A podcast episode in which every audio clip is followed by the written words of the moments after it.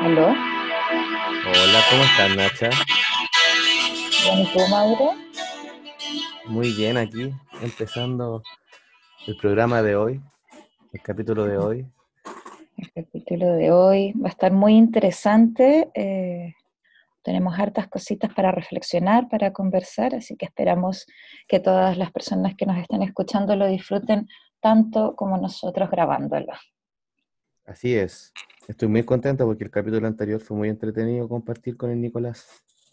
Fue muy entretenido, sí, vamos a empezar a tener más invitados, así que estén atentos ahí o si quizás tienen alguna sugerencia de a quién les gustaría que entrevistáramos, nos avisan por las redes sociales y nosotros felices. Claro, me gusta eso de que puedan darnos opiniones sobre de qué temas les gustaría hablar, así nosotros podemos también invitar personas que tengan que ver con los temas en sí. Exacto. Y Bueno, día, Mauro. ¿qué vamos a hablar? Cuéntame, Nacha. Es- Cuéntanos.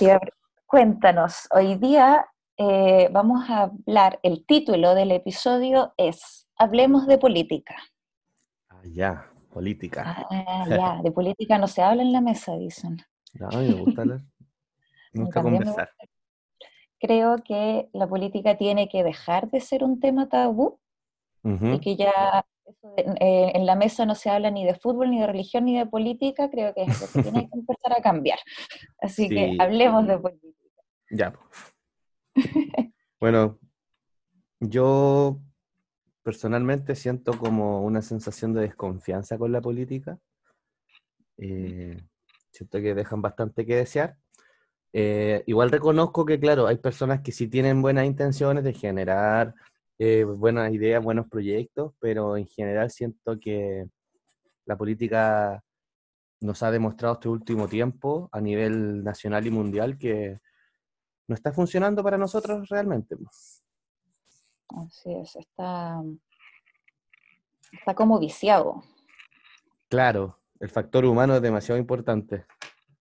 Eso, eso mismo quería decir, quería partir haciendo una distinción de las instituciones políticas y de las personas que ejercen políticas, Claro, Eh, porque la democracia hasta ahora es el mejor sistema político que tenemos. No se ha inventado, no se ha creado una nueva forma de tener eh, sistemas. La democracia es nuestro mejor sistema, no queremos perder la democracia pero las personas que están ejerciendo esa democracia, los partidos políticos, se ha, eh, han- está teniendo muy mala reputación y hace que las personas nos desencantemos de la política. Pero creo yo que debemos desencantarnos de los políticos que existen, no del sistema político. Sí, estoy de acuerdo. Encuentro que, claro, ojalá llegasen personas con valores más claros y fuertes para poder hacer una buena política. Así es.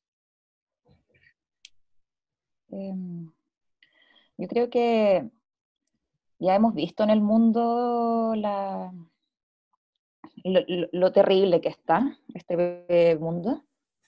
Eh, se trata de avanzar, los diferentes gobiernos tratan de avanzar en políticas más, más igualitarias, pero, pero está muy viciado, o sea, hay muchos poderes eh, por detrás de esto, hay muchos intereses que no permiten a aquellos que están en el poder en, tomar decisiones, en votar de acuerdo a hacer que los países crezcan, sino que están muy amarrados por el financiamiento que hay detrás de todo esto. Por eso yo creo que la política debiese ser financiada públicamente, Mm, no privadamente. claro. La política yo siento que se ha debilitado y esto me eh, genera como una sensación de incertidumbre, porque es, eh, no sé, yo no soy un experto, solo tengo mi opinión. Y siento que mm, no hay unos límites claros eh, para estas, estos grandes empresarios o, o entidades y que eso genera abusos y eso va generando también desconfianza. Ahora, últimamente las personas se van dando cuenta más. Eh, siento que esto un- tiene una dimensión más global y que no solamente está pasando en Chile, que se están cayendo los velos de cierta manera y nos vamos dando cuenta de todo esto que ha ido sucediendo a lo largo de, estos años, que va más allá, más allá de incluso 10 años para atrás que pasa esto. Exacto. Exacto, desde eh, cuando nosotros crecimos, nosotros tenemos, yo tengo 31, Mauro tienes 32. Sí. Eh, en nuestras adolescencias, también cuando estábamos estudiando, muchas personas jóvenes hablaban, a mí no me interesa la política, yo no estoy ni ahí con la política. Eh, eso cambió, cambió muy fuerte con el estallido social y con los movimientos eh, de subversión social que han habido alrededor del mundo, como que hubo un despertar y nos dimos cuenta que todo es política, que somos parte de la política también, no podemos separarlo. Así es, es como nosotros fuimos, vivimos esta etapa de cambio de, la, de cómo se ve la política y lo podemos ver reflejado en las últimas elecciones presidenciales, el porcentaje de votación de las personas, a lo que está pasando ahora con todo lo que este movimiento social que yo creo que va a generar un impacto en, la, en las urnas. Lo de que todas formas. Sí. Ahora, y eso es importante y muy positivo, yo lo veo, el hecho de que pasemos a ser como una figura más de acción que solamente el quejarme y decir, estoy tan desilusionado de la política que yo me abstengo de tener una opinión o de votar, en vez, en vez de poder decir, ser crítico y por lo menos eh, manifestar tu voto para que vayamos un poco más hacia donde tú quieras que vaya esto. Entonces siento que la responsabilidad política eh, ayuda a generar, no sé cómo decirlo, pero generar algo más real. Y por último, hacerlo más difícil para, para los dos grandes, las dos grandes visiones políticas que se presentan, porque al final son dos siempre los más grandes y los demás son independientes. Entonces, es difícil luchar incluso en este sistema de elecciones. Es un mundo muy dual. Entonces está la izquierda, la derecha y el centro que oscila entre la derecha y la izquierda constantemente. Claro. Eh, si uno hace así como un, mapa de los gobiernos que han habido en Chile, es muy gracioso porque es como centro izquierda, centro izquierda, derecha, centro izquierda, centro izquierda, derecha. Y, y, está así, como que se repiten. O sea, en Chile tenemos Bachelet de Piñera, Bachelet de Piñera. O sea, es como, no hay más. Ahora, yo realmente veo las personas con las que converso estos temas que ya no estamos viéndolo tan así yo no soy de izquierda o derecha, sino que esto, esto es lo que yo creo. Y claro, puedo sentirme más representado por unas personas que por otras, pero eh, me gusta eso, de que no porque yo te diga estoy a favor de que la educación sea gratuita, necesariamente soy alguien de ultra izquierda. Puede que sí, pero no significa eso para mí. Hay que verlo más allá de lo, de lo como tú decías, de las mitades, sino que ver realmente hacia eh, cuáles son tus tus deseos, tus anhelos como para la política en Chile.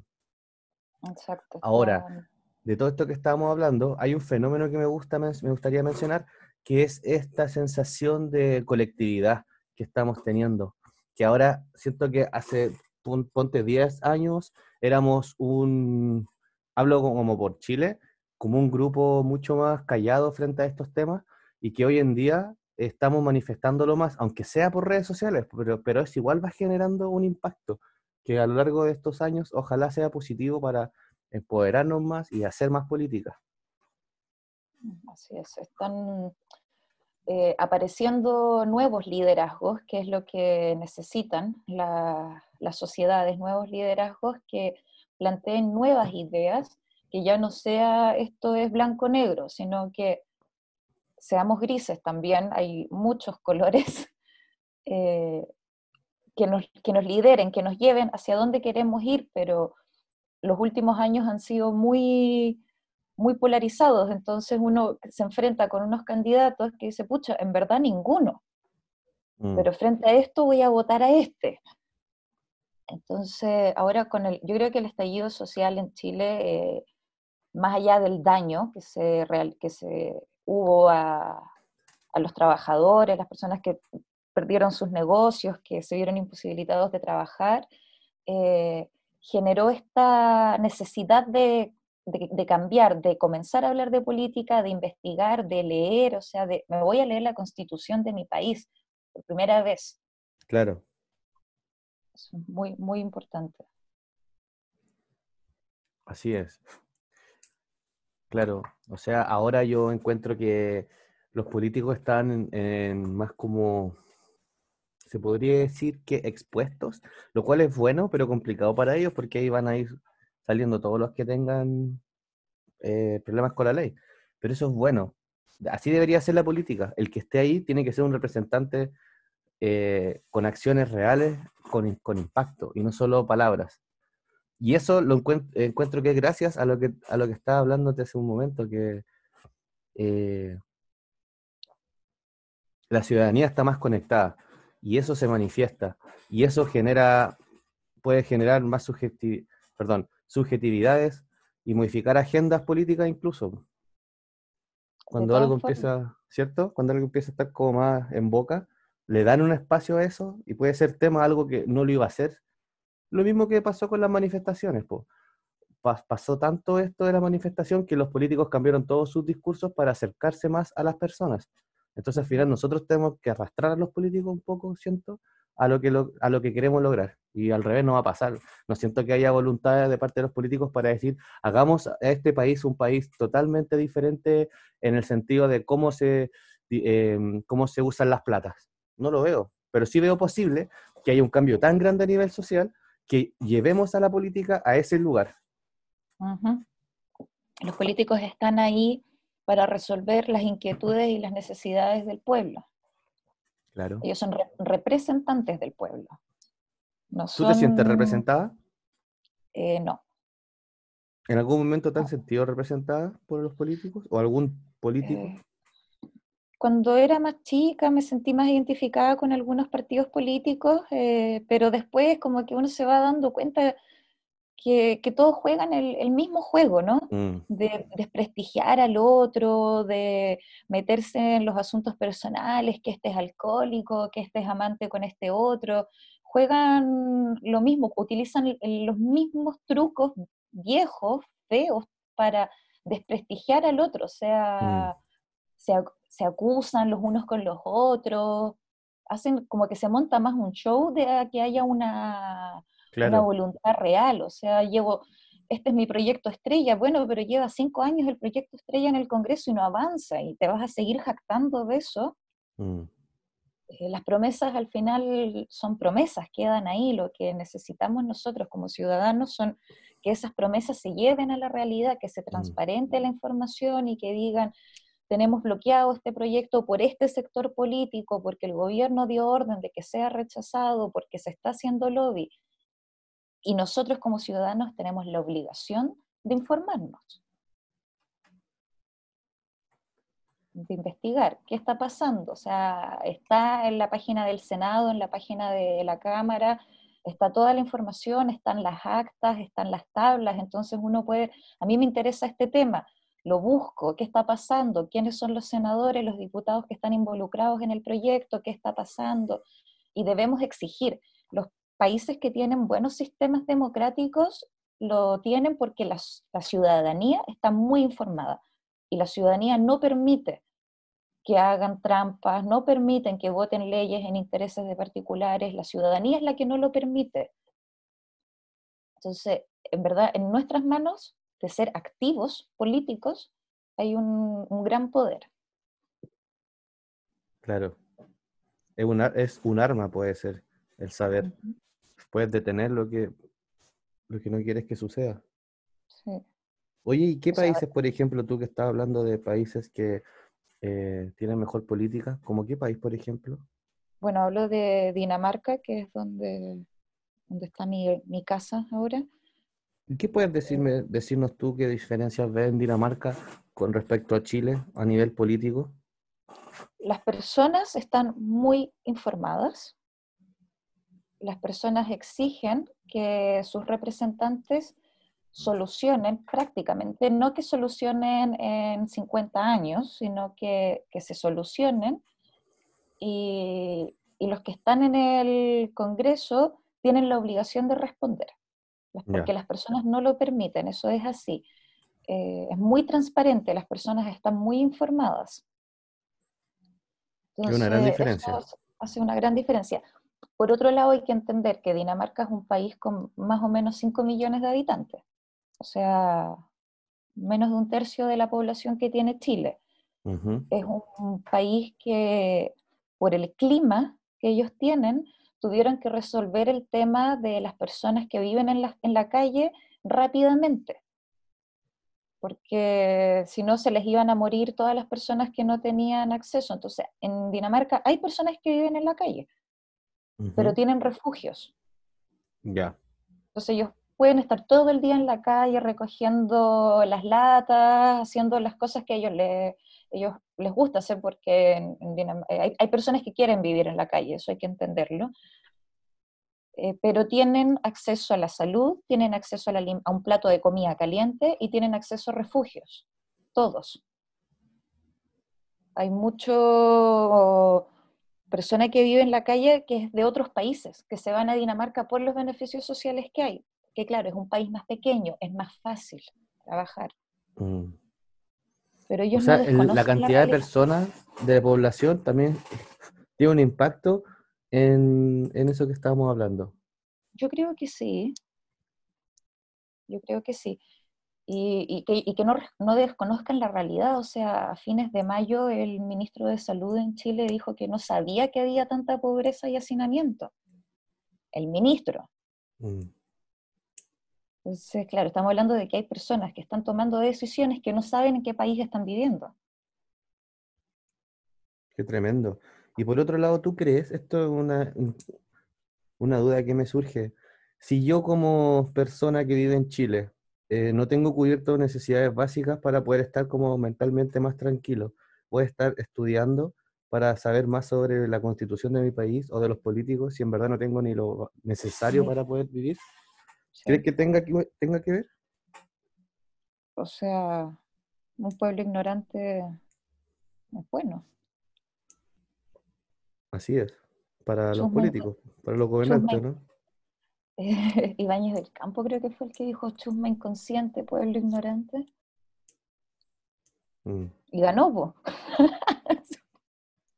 dijo eso a todos los chilenos y ganó las elecciones.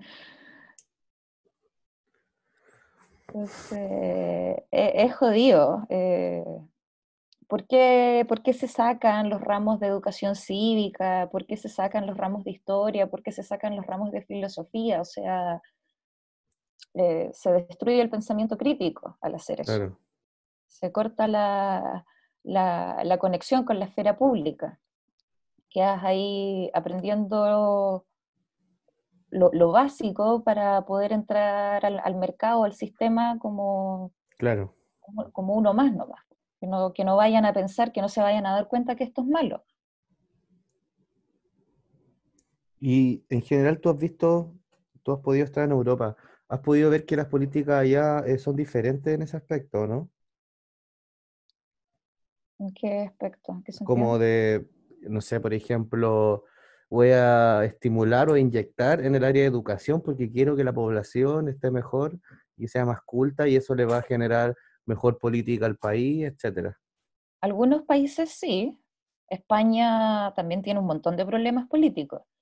Eh, yo, estuve en, Barcelona justo en octubre, justo cuando estaba todo el tema del estallido social acá y, con una amiga fuimos a, a manifestarnos afuera del consulado de Chile y habían un montón de catalanes que decían, o sea, ¿cuánto le falta a España aprender de ustedes? Nosotros también deberíamos estallar.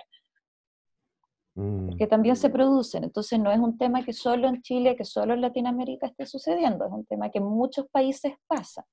En, en Dinamarca también hay corrupción, solo que no hay tanto. Claro.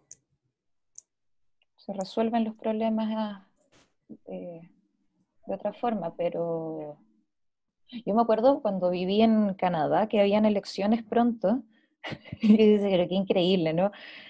Eh, la discusión que había entre la izquierda y la derecha era que la, derecha quería poner un impuesto al, como a la calefacción con leña, ¿ya? O algo así.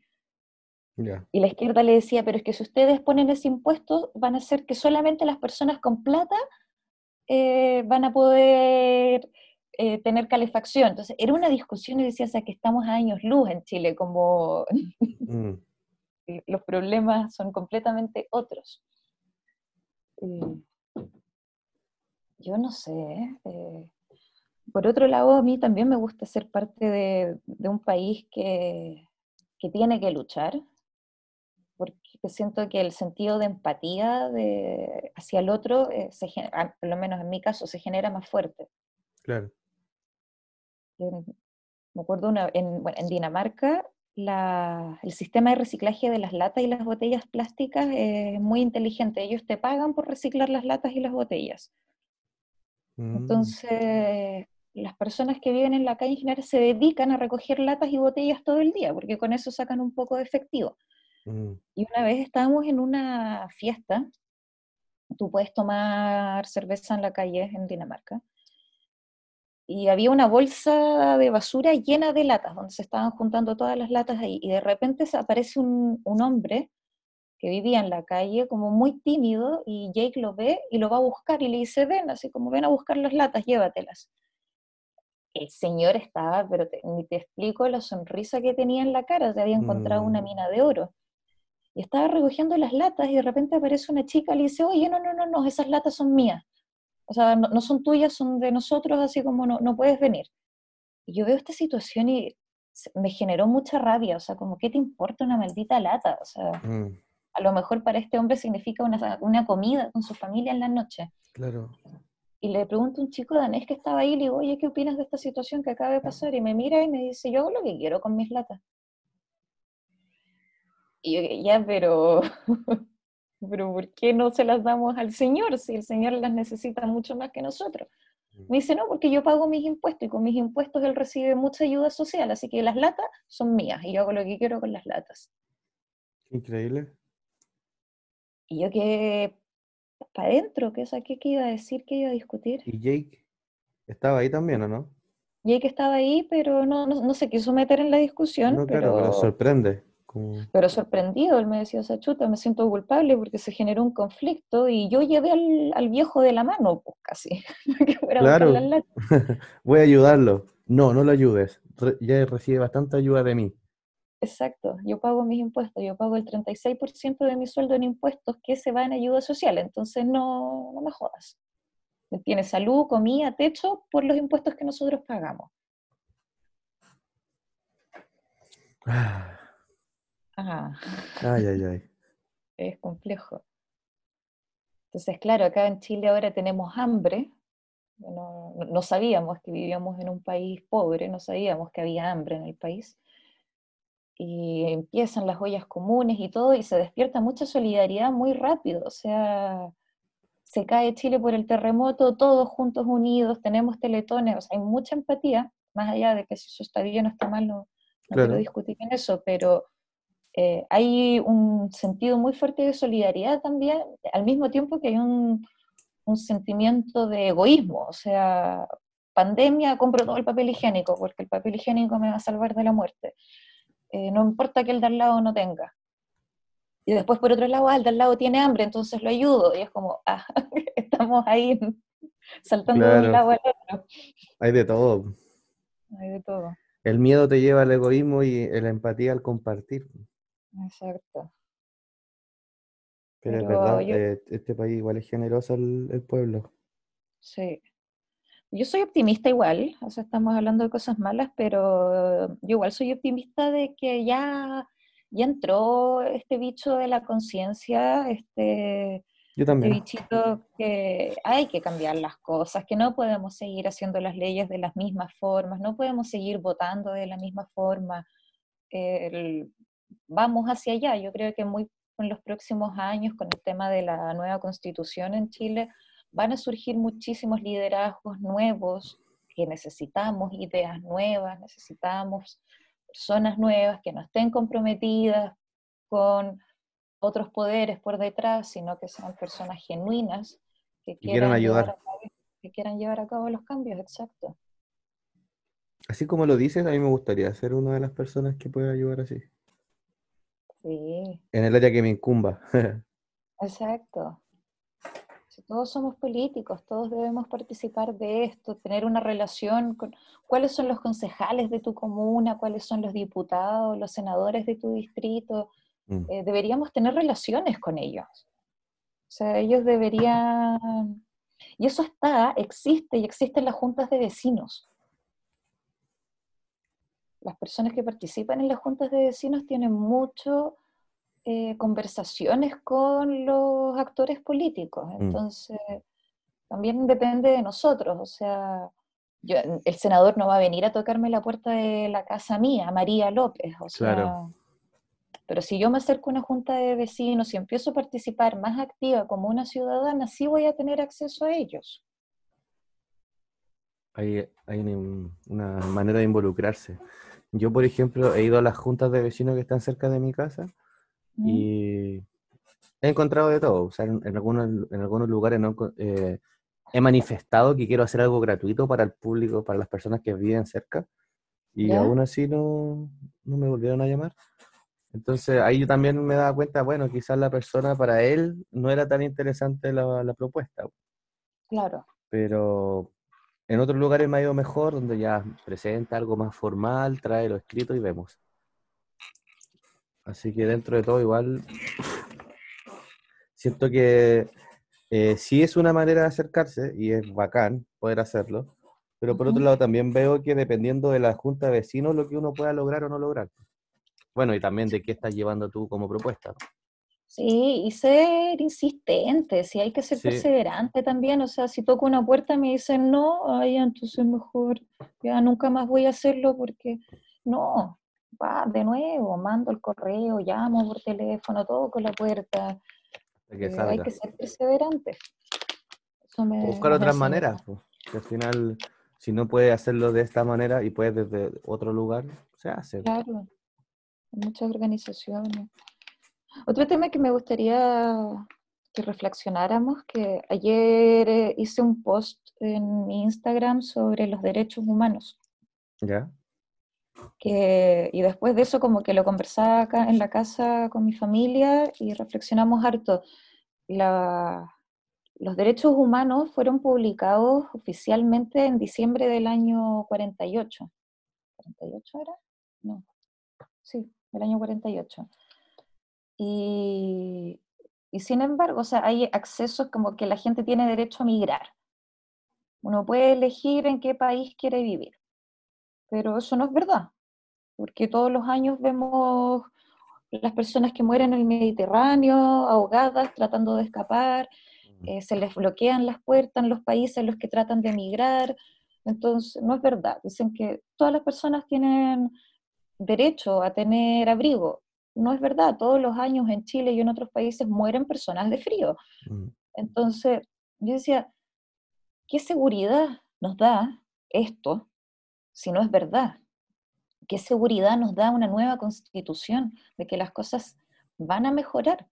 Porque la constitución que tenemos hoy día tiene aspectos positivos, pero no se cumplen.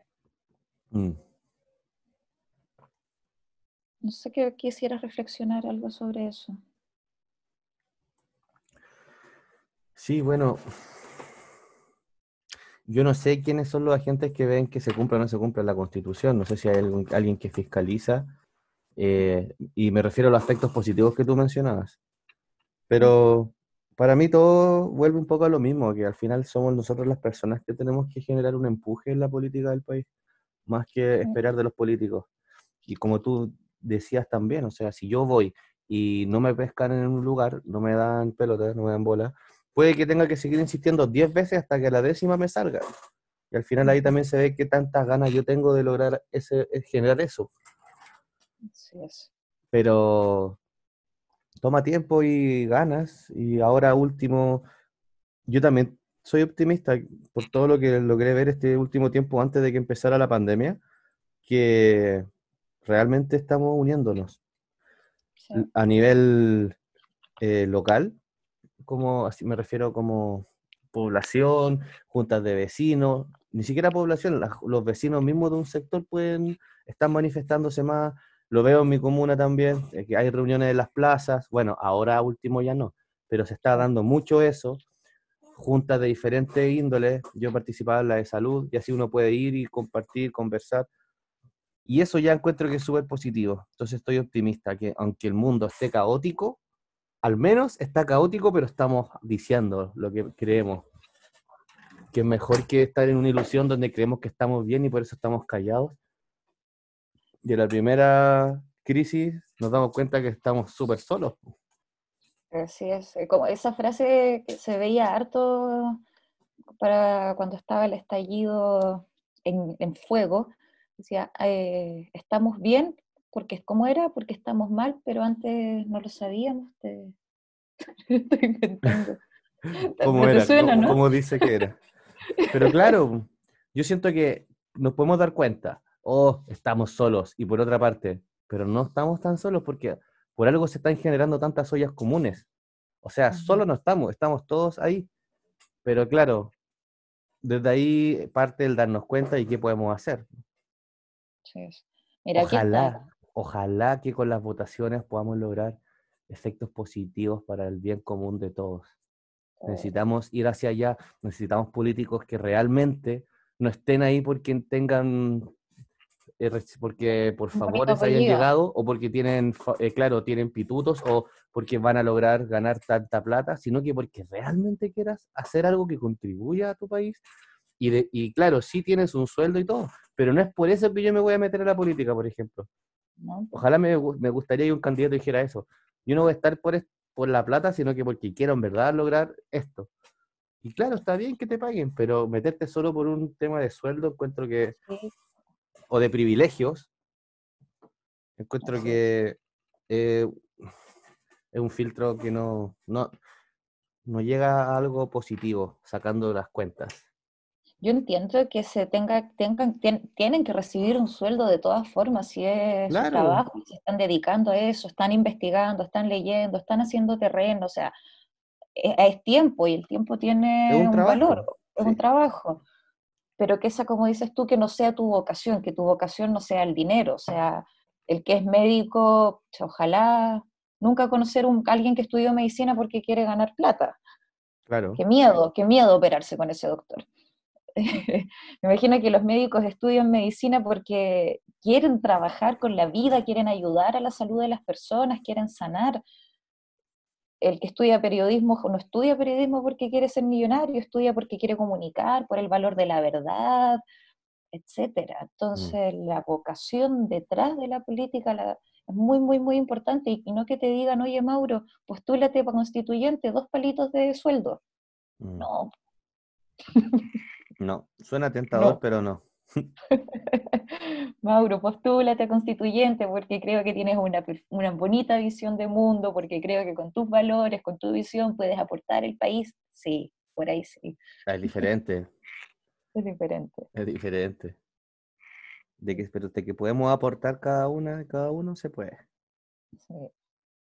Incluso la política que tenemos nosotros con los seres queridos y cercanos. Pues. Por eso me gusta darte usar el trueque. Siempre que hablamos de política menciono el trueque porque encuentro que es súper bonito. Bonito, es el tiempo. Mm. claro, una amiga, la que me hizo el logo de Colipsis, me dijo, bueno, yo hago trueque también. Entonces dije, pucha, yo, yo te puedo ofrecer estas cosas.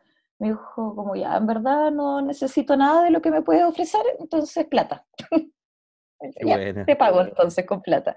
Pero ella, antes de cobrarme como un valor monetario, me dio la posibilidad de, cambiar nuestros conocimientos. Es bacán el, el trueque. Yo he logrado, de partida he conocido más personas por el mismo trueque, porque no es lo mismo que te paguen a que, no sé, tengo una experiencia de una hora contigo, en la cual me hace una sesión de algo, ponte. Hay una vinculación también. Entonces, con alguien que también está dispuesto a usar el trueque. O sea, también ahí se van formando redes con esta política de trueque. Sí. Yo he conocido mucha gente que me ha servido para muchas cosas, ya sea como intereses personales, como de simplemente una persona buena onda que está cerca de mi, de mi vida. Entonces, a mí me gusta eso. Encuentro que, aparte, eh, uno puede obtener muchos beneficios. Yo, personas que no tenían cómo pagarme terapia, me han entregado unos trueques que no tienen valor monetario y eso para mí es súper importante también. No sé, es verdad, la mamá, un amigo es médico, mi abuelo también fue médico, son, son médicos muy sociales, llegar a la casa con siete kilos de mermelada, pucha, es que la señora no tenía plata, y mi regalo. qué bonito, eso para bueno. 78 huevos, pucha, bueno, que la señora no tenía para pagar, pero tenía, tiene gallina. Pero tenemos unos huevos ricos que no venden en el súper. Exacto. el papá de un amigo es abogado y también una vez llegó a la casa con un montón de carne porque el viejo no tenía plata, pero tenía una carnicería, así que Y eso está bonito, sí, es el tiempo, es el trabajo lo que se intercambia. Creamos el dinero como una moneda de cambio, porque era muy difícil contabilizar cuántas manzanas valen una hora de masaje, o sea, como que estaba quizás medio complejo en algún momento de la historia, entonces se crea el dinero, pero como una herramienta de intercambio, de conocimiento, de sabiduría, no como a lo que debemos enfocar nuestra vida por completo, porque el dinero eh, es un papel, es un símbolo. Lo que nos hace vivir realmente es el aire limpio, los océanos limpios, la comida que viene de la tierra. El agua, claro. Bueno, Mauro, yo creo que ya estamos, ¿o no? ¿Quieres agregar algo más? No, estoy súper satisfecho de todo lo que he dicho y escuchado. yo encontré la frase que decía acá, para que no me, para no quedar de mentirosa. Lo voy, a, leer y con eso nos despedimos. Me parece. Dice, estamos peor, pero estamos mejor, porque antes estábamos bien, pero era mentira. Ahora estamos mal, pero es de verdad. Mm. Me gusta. Nos acerca más a la verdad y un paso y estar cerca de la verdad encuentro que es un avance. Más que la verdad, más verdadera la realidad que estamos viviendo. Exacto. Entonces sí, me gusta también la frase que dijiste. Y hay una frase que se está moviendo harto en las redes que es el pueblo ayuda al pueblo, me gusta mucho. También. Me gusta. Bonito. bueno, Nacha, personas que nos están escuchando, ha sido un gustazo poder compartir con ustedes. Como siempre, el próximo lunes tendremos entrevistados. Mira qué interesante y entretenido. Entonces estamos en contacto, nos vemos en la próxima sesión para tener una entrevista y conversación buena onda, relajada. Exacto. ¿Cuál es tu Instagram? Recuérdanos. Mi Instagram es Mauro Valderrama-bajo, medicina china. Pueden encontrarme ahí. Para cualquier consulta, ya sea de terapias o de los temas que reflexionamos. Comentarios también, sugerencias. ¿Y a ti, Nacha, dónde te podemos encontrar? A mí me encuentran en Ecolipsis. Instagram Ecolipsis. Instagram Ecolipsis, ahí difundo harta información sobre el medio ambiente, sobre la contaminación, sobre qué cosas podemos hacer. Lo que busco es empezar a, a fomentar más este espíritu de cambio, esta conciencia. Cuando nos informamos nos nace la preocupación y cuando nos nace la preocupación nos nace el cambio. Así que esa es la misión de Ecolipsis. Qué bonito. Bueno amigos, muchas gracias por escucharnos. Espero que hayan disfrutado este episodio. Eh, nos vemos, nos vemos, nos escuchamos la próxima semana. Nos estamos escuchando. Un saludo, un abrazo, que estés súper bien. Adiós. Adiós.